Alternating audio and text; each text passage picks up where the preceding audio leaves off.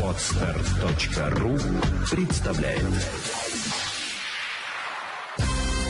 Вперед к финансовой свободе!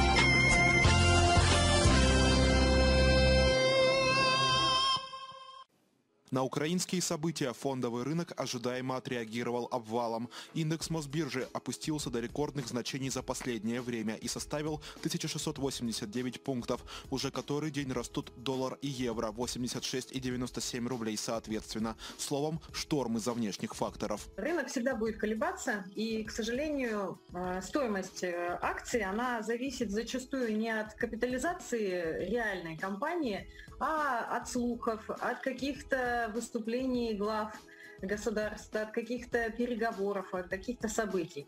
И, собственно, произошло именно то, что новые санкции повлияли на падение э, индексов на московской фондовой бирже. Отреагировали и люди очередями в банкоматах и попытками снять наличные. Правда, все это, по мнению специалистов по рынку финансов, паника – главная спутница финансовой нестабильности. И особенно важно ей не поддаваться. Если вы, у вас не было в планах приобретать валюту, вам она не нужна то бежать ее сейчас скупать на последние сбережения – это большая ошибка, не надо этого делать.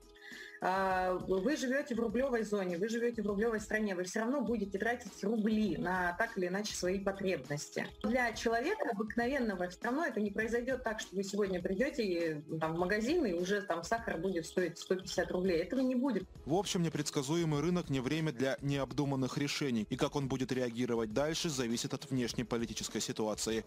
Владислав Кирьенко, Антон Пашукевич, Лента В24. Вперед к финансовой свободе!